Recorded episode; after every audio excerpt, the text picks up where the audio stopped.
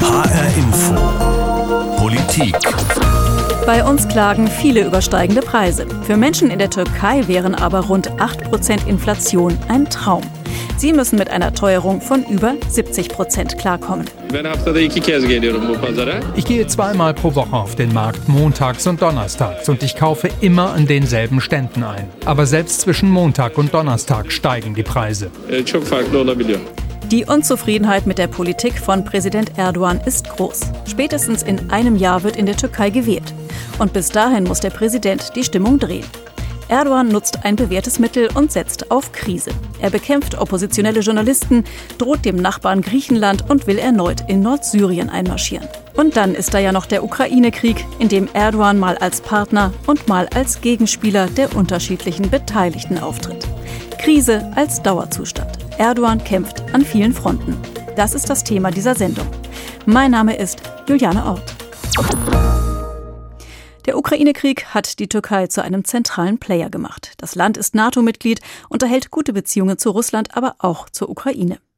Gleichzeitig blockiert das NATO-Mitglied Türkei die Aufnahme von Finnland und Schweden in das Verteidigungsbündnis. Und während in der Ukraine gekämpft wird, steht die Türkei kurz davor, in Nordsyrien einzumarschieren. Außerdem heizt sie einen alten Konflikt mit dem Nachbarn Griechenland an. Eine explosive Mischung, die da im Schatten des Ukraine-Kriegs entsteht. Was will Erdogan erreichen und was sind die Folgen seines Handelns. Um das besser verstehen zu können, schauen wir erstmal auf die Lage innerhalb der Türkei, wo in spätestens einem Jahr gewählt wird. Wie geht es den Menschen dort und was bewegt sie? Klar ist, die Stimmung gegenüber dem Präsidenten und seiner Partei AKP hat sich deutlich abgekühlt. Und das liegt ganz wesentlich an der wirtschaftlichen Lage und dass das Leben durch die hohe Inflation immer teurer wird. Darüber habe ich mit unserem Türkei-Korrespondenten Uwe Lüb gesprochen und ihn gefragt, wie eine durchschnittliche Familie das Leben noch finanzieren kann, bei einer Teuerung von mehr als 70 Prozent. Also das wird zumindest immer schwieriger, weil die Inflation ist das eine. Dazu kommen ja auch unabhängig davon stark steigende Preise für Energie, was die Inflation nochmal zusätzlich anheizt. Und was die Menschen konkret machen, sie sparen. Also viele gehen öfter als früher zum Discounter, man kauft kleinere Mengen und vor allem die hohen Preise für Fleisch machen sich bemerkbar. Es wird deutlich weniger gegrillt als früher, was viele Türken sehr gerne machen.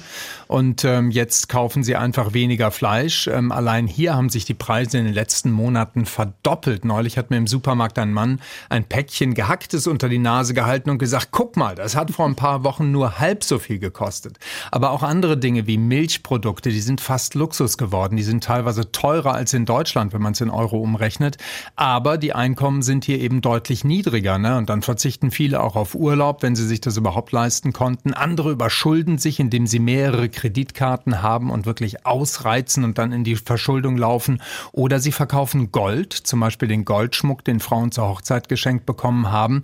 Aber auch das hilft meistens nur kurze Zeit weiter. Die Probleme der Menschen oder vieler Menschen sind wirklich groß. Und die Inflation, die ja ohnehin schon hoch ist, wird ja von Präsident Erdogan auch noch zusätzlich angeheizt, indem er die Zinsen niedrig hält, statt sie anzuheben, wie man ja normalerweise eigentlich so hohe Inflationszahlen bekämpfen würde. Aber das Wirtschaftswachstum wiederum, das ist ja auch hoch, über sieben Prozent. Also davon kann man in Deutschland nur träumen. Das heißt, irgendwie geht ja die Wirtschaftspolitik der türkischen Regierung da doch auf. Naja, die Betonung liegt aber auf irgendwie, denn den Preis, den muss irgendjemand zahlen und den zahlen die Menschen. Im Grunde ist das Wirtschaftswachstum auf ihrem Rücken. Die Menschen verdienen relativ wenig. Ähm, die Produktionskosten sind dadurch niedrig, niedriger als andernorts. Damit ähm, hat man auch niedrigere Preise für erzeugte Waren, Dienstleistungen und Güter und das erleichtert bzw. befördert den Export. Aber die Zeche zahlen die Menschen, zumindest die meisten, weil sie wenig verdienen verdienen und die Preise immer weiter steigen. Es gab zwar immer wieder Angleichungen bei Löhnen und Gehältern, auch bei den Renten, aber die steigen alle nicht so schnell, wie das Geld in der gleichen Zeit an Kaufkraft verliert. Also da ist die Stimmung schlecht. Bei uns ist das ja auch ein Dauerthema, hohe Preise. Wie sieht das denn in der Türkei aus? Wird das auch öffentlich diskutiert? Ja, das ist auf jeden Fall immer wieder Thema. Ähm, eigentlich ist es ein Dauerthema. In Diskussionsrunden im Fernsehen ebenso wie unter den normalen Menschen. Das berührt ja auch alle. Es geht alle an und weil es alle betrifft, lässt es sich auch nicht stoppen, nicht steuern, dass darüber geredet wird. Die Menschen sprechen in der U-Bahn, auf den Märkten, an der Arbeit und auch die wenigen regierungskritischen Medien, vor allem Zeitungen, greifen die Inflation und die Folgen immer wieder auf, bringen sie zum Teil auch auf die Titelseiten. Also diese diese Debatte läuft, aber die Regierung, allen voran Präsident Erdogan, die Regierung, die bleibt bei ihrer Linie. Jetzt sinkt die Zustimmung zu Präsident Erdogan. Es haben nur noch 34 Prozent zuletzt in Umfragen angegeben, ihn wählen zu wollen. Vorher waren es ja über 50 Prozent, äh, mit denen er gewählt worden ist. Erdogan muss also um seine Wiederwahl fürchten. Hat die Türkei nach fast 20 Jahren Präsident Erdogan genug von ihm? Also so pauschal kann man das, glaube ich, nicht sagen. Im Moment allerdings und auch schon seit einer geraumen Zeit liegen sowohl er als Präsident als auch seine AKP in Umfragen ähm, hinter dem Ergebnis von 2018 jeweils so um die 10 Prozentpunkte, also 2018 bei den letzten Wahlen. Aber trotz allem ist die AKP stärkste Partei mit gut 30 Prozent in den Umfragen. Die gelten auch als sicher. Das sind überwiegend konservative, konservative muslimische Wählerinnen und Wähler. Ähm, aber der Missmut ist insgesamt schon groß, vor allem natürlich wegen des sinkenden Lebensstandards, also hohe Inflation, galoppierende Preise für die meisten niedrige Löhne. Das drückt auf die Stimmung und das lasten viele Erdogan an. Interessant ist aber, dass fast genauso viele, die Erdogan und seiner Regierung nicht zutrauen, diese ganzen Probleme in den Griff zu bekommen, es der Opposition auch nicht zutrauen. Bisher war die Opposition in äh, der Türkei zu schwach, sich gegen Erdogan und die AKP durchzusetzen. Jetzt gibt es aber ein Bündnis aus sechs Parteien, darunter auch die größte Oppositionspartei CHP. Hat dieses Bündnis denn eine Chance, bei den nächsten Wahlen die Mehrheit zu bekommen? Also im Moment, aber das ist eben nur eine Momentaufnahme, ja. Sie haben allerdings noch keine Kandidatin, keinen Kandidaten für die Präsidentschaftswahl benannt. Auch ein konkretes inhaltliches gemeinsames Programm gibt es nicht. Die große Klammer ist, dass man vom Präsidialsystem zurück möchte zu einer parlamentarischen Demokratie. Schwierig ist, dass es sich bei dem Bündnis um ein sehr breites handelt, von eher links über islamistisch bis ziemlich weit rechts. Und die Parteien müssen sich dann am Ende erstmal unter ein einem Hut versammeln. Da muss man schauen, welche der Parteien kommt dann überhaupt ins Parlament, ob alle die 7-Prozent-Hürde, die hier gilt, nehmen und ähm, ob es dann dort wirklich eine Mehrheit gibt. Also im Moment eher ja, aber bis zur Wahl kann sich das auch noch ändern. Jetzt macht Erdogan, macht die AKP vor allem Politik für ein älteres äh, und islamisch-konservatives Milieu. Und gerade junge Leute wenden sich in Scharen von Erdogan ab. Deutet sich da ein Generationenkonflikt in der Türkei an?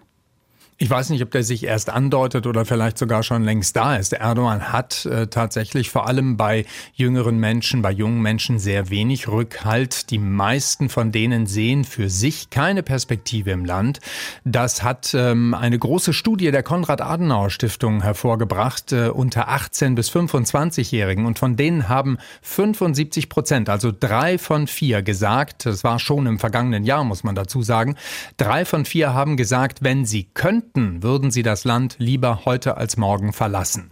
Und dass sie keine Perspektive sehen, das lasten sie Erdogan an. Sie haben de facto kein Vertrauen in die Justiz des Landes, kein Vertrauen in den Präsidenten. Das ist wirklich stark erschüttert. Und wenn man jetzt bedenkt, dass es rund sieben Millionen Erstwähler gibt bei der nächsten Wahl, dass die Hälfte ungefähr der Wählerschaft unter 40 Jahre alt ist, dann sieht es für Erdogan nicht gut aus. Aber das weiß man wirklich erst nach den Wahlen.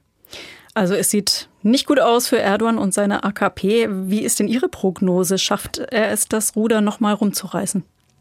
Also zumindest kann man das nicht ausschließen. Wenn ihm zum Beispiel ein Coup gelingt, ähm, sei es mit den Verhandlungen über Getreideexporte oder Ausfuhren aus der Ukraine, da spielt die Türkei ja eine Vermittlerrolle. Oder wenn die Wirtschaft über den Sommer durch den Tourismus möglicherweise weiter anzieht, wenn es etwas zu verteilen gibt, die Leute eine Besserung, eine Verbesserung ihrer Position, ihrer Situation spüren. Oder wenn Erdogan möglicherweise auch nur einen blassen direkten Gegenspieler aus der Opposition bei der Wahl hat. Oder es irgendeine außenpolitische Krise gibt, in der er an die nationalen Gefühle seiner Landsleute appellieren kann, das sind schon alles Möglichkeiten, da ist eine ganze Menge denkbar, deswegen ja, er kann es durchaus noch mal schaffen. Unser Korrespondent Uwe Lüb mit Einblicken ins Innere der Türkei. Die Stimmung ist nicht gut, wenn es um die Politik der Regierung geht und vor allem die Wirtschaftspolitik. Das zeigt sich auch in der Musik. Der Musiker Tarkan hat vor kurzem seinen Titel Get Check herausgebracht, was so viel heißt wie Es wird vorübergehen. Das ist von vielen als Anspielung auf die aktuelle Politik verstanden worden. Gidecek gidecek geldiği gibi gidecek Her şeyin sonu var bu çile de bitecek Oh oh zilleri takıp oynayacağız o zaman O çiçekten günler çok yakın inan Tarkan mit Getcheck. Alles hat ein Ende und diese Tortur wird enden, heißt es in dem Titel, den viele als Anspielung auf die politischen Verhältnisse in der Türkei verstehen. Aber zurzeit hält die schwierige Lage in der Türkei an und besonders schwer ist sie für Journalistinnen und Journalisten. Gerade erst wurden 20 Personen im Südosten der Türkei festgenommen, die für eine Produktionsfirma arbeiten, die der pro-kurdischen Oppositionspartei HDP nahesteht. Es ist die drittgrößte Fraktion im türkischen Parlament. Das sind nur die jüngsten Fälle. Viele Journalisten sitzen in den Gefängnissen in Haft oder haben das Land verlassen. Auch Prominenz schützt nicht. Vor drei Monaten wurde die bekannte Journalistin Sedef Kabash festgenommen, weil sie ein türkisches Sprichwort zitierte. Wenn ein Ochse in einen Palast kommt, wird nicht der Ochse zum König, sondern der Palast zum Stall. Das wurde ihr als Beleidigung des Präsidenten ausgelegt. Pressefreiheit für Sedef Kabash gibt es sie nicht mehr. Allein schon die Frage nach der Freiheit der Presse ist fast ironisch. Die eigentliche Frage müsste lauten, gibt es denn überhaupt noch Medien in der Türkei? Die Regierung hat ein System aufgebaut, in dem die freie Presse zerschlagen wurde und heute fast nur noch Medien existieren, die im Grunde keine Medien sind. Sedef Kabash ist überzeugt, dass der Druck auf sie und andere Medienschaffende Methode hat. In Zeiten von Armut, Lebensmittelknappheit und Wohnungsmangel wolle die Regierung Feindbilder schaffen. Sie schaffen ein Klima der Angst. Ich denke nicht, dass die AKP, die Regierung, noch eine Alternative hat. Deswegen wird sich das bis zu den nächsten Wahlen leider noch verschärfen und es werden mehr denn je unschuldige Menschen, Journalisten, Opfer dieser Politik werden. Das Risiko ist leider sehr groß. Der Druck auf die Medien könnte also noch steigen und erreicht über die Staatsgrenzen hinaus. Ronja Othmann lebt in Berlin. Sie ist Journalistin und Autorin. Unter anderem schreibt sie die Kolumne Import-Export in der FAZ. Darin geht es auch immer wieder um die Türkei. Dort hat Ronja Othmann 2018 mit einem Stipendium der Bosch Stiftung gearbeitet. Ich habe mit ihr gesprochen und sie gefragt, ob sie wieder in die Türkei fahren würde, um dort zu arbeiten? Ähm, nein, im Moment würde ich da nicht hinfahren, aus mehreren Gründen. Also es gibt ähm, nicht wirklich eine Sicherheit. Auch damals, dieses Stipendium, dieser Stipendienaufenthalt war als Reise oder als Urlaubsreise getarnt. Also ich war mit äh, zwei Kolleginnen dort und wir haben so getan, als würden wir Urlaub machen und nebenbei recherchiert, weil es damals schon heikel war, die Themen, zu denen wir recherchiert haben. Und ähm, die Situation hat sich ja seit 2016, also seit diesem gescheiterten Putschversuch, immer noch weiter und weiter zugespitzt. Ja, also ich würde sagen, heute ist es fast unmöglich zu recherchieren, zu arbeiten. Also man kann sogar wenn man in Deutschland lebt, in Deutschland schreibt, in Deutschland arbeitet, könnte man zum Beispiel durch die App EGM, das ist eine App der türkischen Sicherheitsbehörden, die im Google Play oder in dem App Store, die man einfach runterladen kann, könnte man da zum Beispiel an die türkischen Sicherheitsbehörden gemeldet werden, wenn man sich zum Beispiel kritisch zu Erdogan äußert. Und das ist mir natürlich auch mal passiert ähm, für eine Kolumne und äh, die Person, die mich da gemeldet hatte, hatte mir dann den Screenshot zugeschickt deswegen und wegen solchen Anzeigen und so weiter weiß man eigentlich nicht, was einen erwartet, selbst mit deutschem Pass. Und deswegen würde ich dort jetzt gerade nicht einreisen und arbeiten. Das heißt, diese App ist im Prinzip so eine Art Denunziations-App, also wo jeder äh, jemanden anzeigen kann oder das melden kann, äh, der oder die kritische Inhalte veröffentlicht. Genau, also das kann sich jeder so runterladen. Man kann damit vielleicht auch Journalistinnen ähm, anzeigen in der Türkei oder den Nachbar, weil er über Erdogan geschimpft hat, äh, Präsidentenbeleidigung oder den Arbeitskollegen, den man nicht leiden kann. Und der erfährt es dann bei der Einreise in die Türkei, wenn er zum Beispiel äh, zu der Beerdigung seines Großonkels fährt oder einfach nur ähm, dort Urlaub machen will. So funktioniert das. Was würden Sie befürchten, wenn Sie jetzt in die Türkei kämen, nachdem Sie ja auch über diese App angezeigt worden sind? Das weiß ich nicht genau. Also ich meine, ich habe einen deutschen Pass. Ähm, deswegen, also ich habe kein, keine türkische Staatsbürgerschaft. Das ist ja meistens auch ein bisschen ein Schutz in vielen Ländern, in der Türkei teilweise auch, obwohl das nicht ein vollständiger Schutz ist. Genau, ähm, haben wir erlebt im Fall Dennis Yücel und Misha genau, zum Beispiel. Genau, die beiden und noch äh, auch andere. Aber natürlich, ich kriege jetzt ja nicht irgendwie so einen Brief und äh, da steht drin, äh, wenn Sie einreisen, Frau Othmann, dann passiert das und das. Also, und ich glaube, der Großteil, womit halt solche Autokraten wie Erdogan arbeiten, ist nicht nur das, was dann konkret passiert, sondern es reicht ja, wenn man ein paar Exempel statuiert, dann arbeitet die Angst weiter. Also das ist dann so, dass dann ich mich jetzt zum Beispiel nicht traue, dort einzureisen, weil ich ja gesehen habe, was anderen passiert ist, ohne zu wissen, ob es mir jetzt konkret auch drohen würde. Und ich bin ja aber noch eine privilegiert, in einer sehr privilegierten Position. Also anders geht es halt Journalistinnen und Journalisten vor Ort und Wissenschaftlerinnen und Wissenschaftlern vor Ort, äh, Autorinnen, wie zum Beispiel auch Asli Erdogan zum Beispiel, die ja äh, eine ähm, türkische Autorin ist, die ja von, von ähm, Sicherheitskräften festgenommen wurde für das, was sie geschrieben hat. Also der Arm der türkischen Regierung, der reicht weit. Ein bisschen erinnert das an Russland. Also Oppositionelle aus Russland können auch im Ausland nicht sicher sein. Sind das ähnliche Methoden, die da angewandt werden?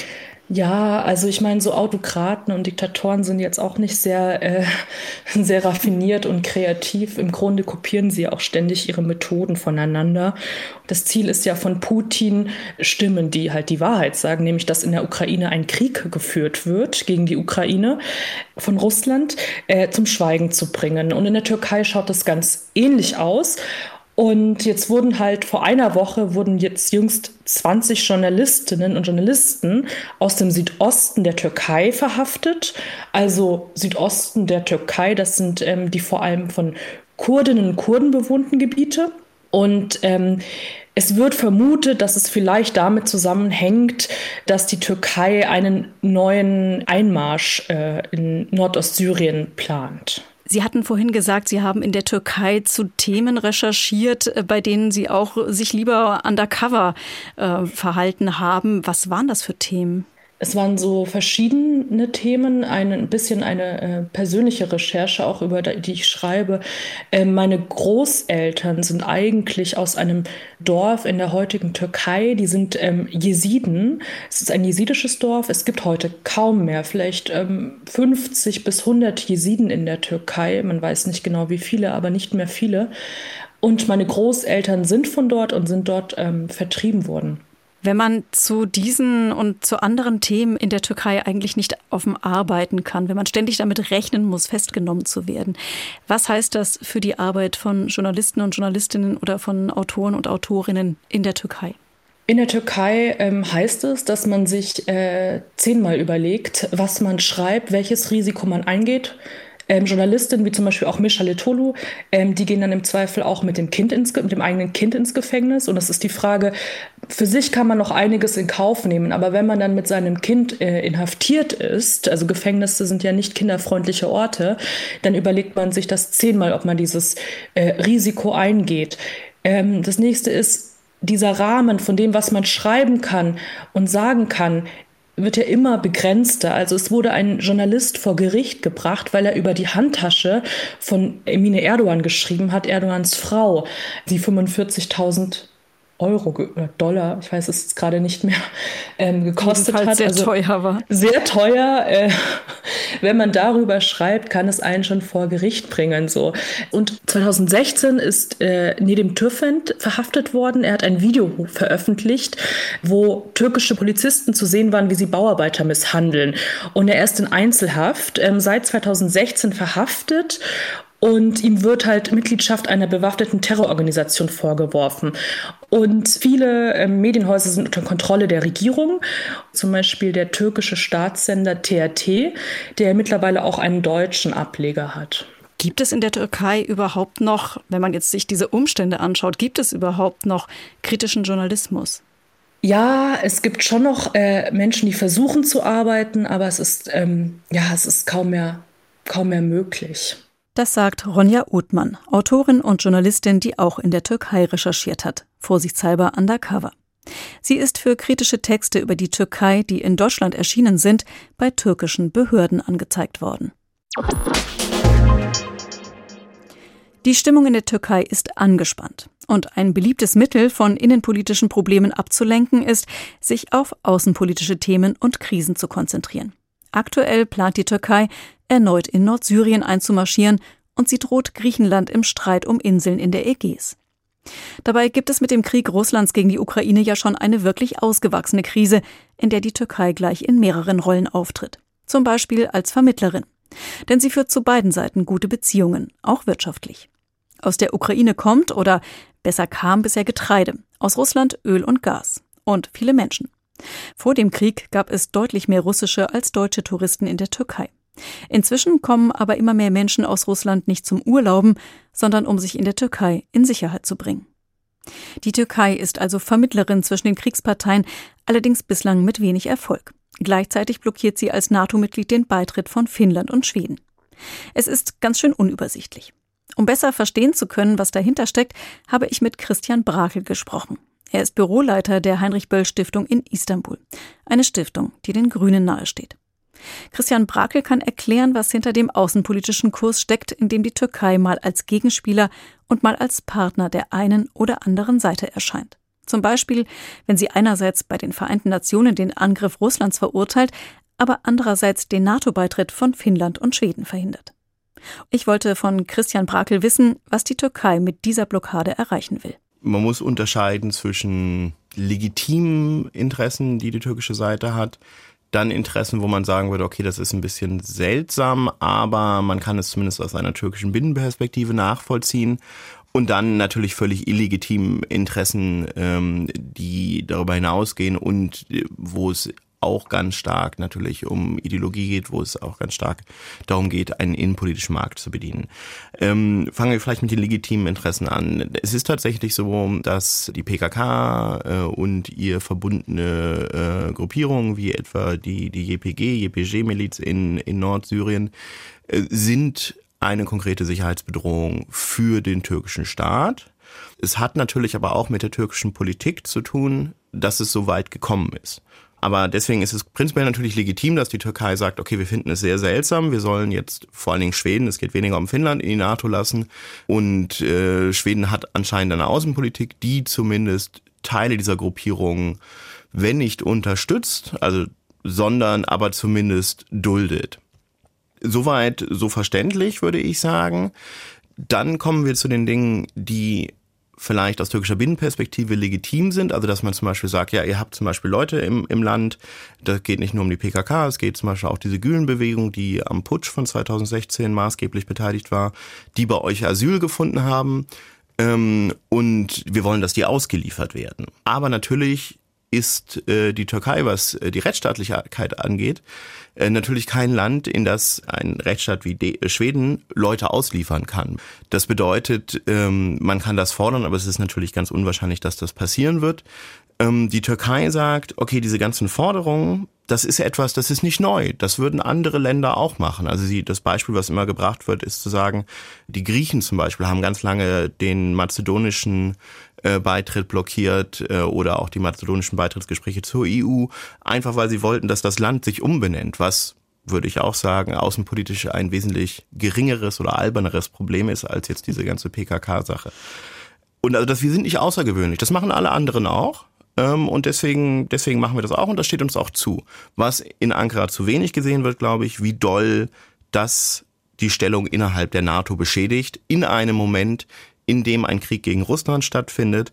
Also eine Sicherheitsbedrohung Europas, wie es sie, würde ich mindestens seit 89 nicht mehr gegeben hat und die ja den innersten Daseinszweck der NATO berührt.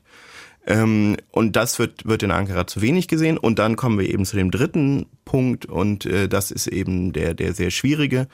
Ähm, und das ist die, ähm, die Nutzung natürlich für, für innenpolitische Zwecke ähm, dass es natürlich hier immer gut ankommt zu sagen, wir bieten dem Westen die Stirn, weil es geht natürlich nur um den Westen, bei den Russen würde man nie so auftreten. Ähm, und äh, der Präsident ist derjenige, der im Prinzip sich nichts sagen lässt von den Amerikanern, von den Europäern, sondern der da eben unsere Interessen durchsetzt. Ähm, und da hat man eben auch den Eindruck, äh, das wird natürlich künstlich aufgebauscht und künstlich ausgedehnt, so dass es unter Umständen in einem wahrscheinlich nächstes Jahr kommenden Wahlkampf dann, dann nützlich sein könnte.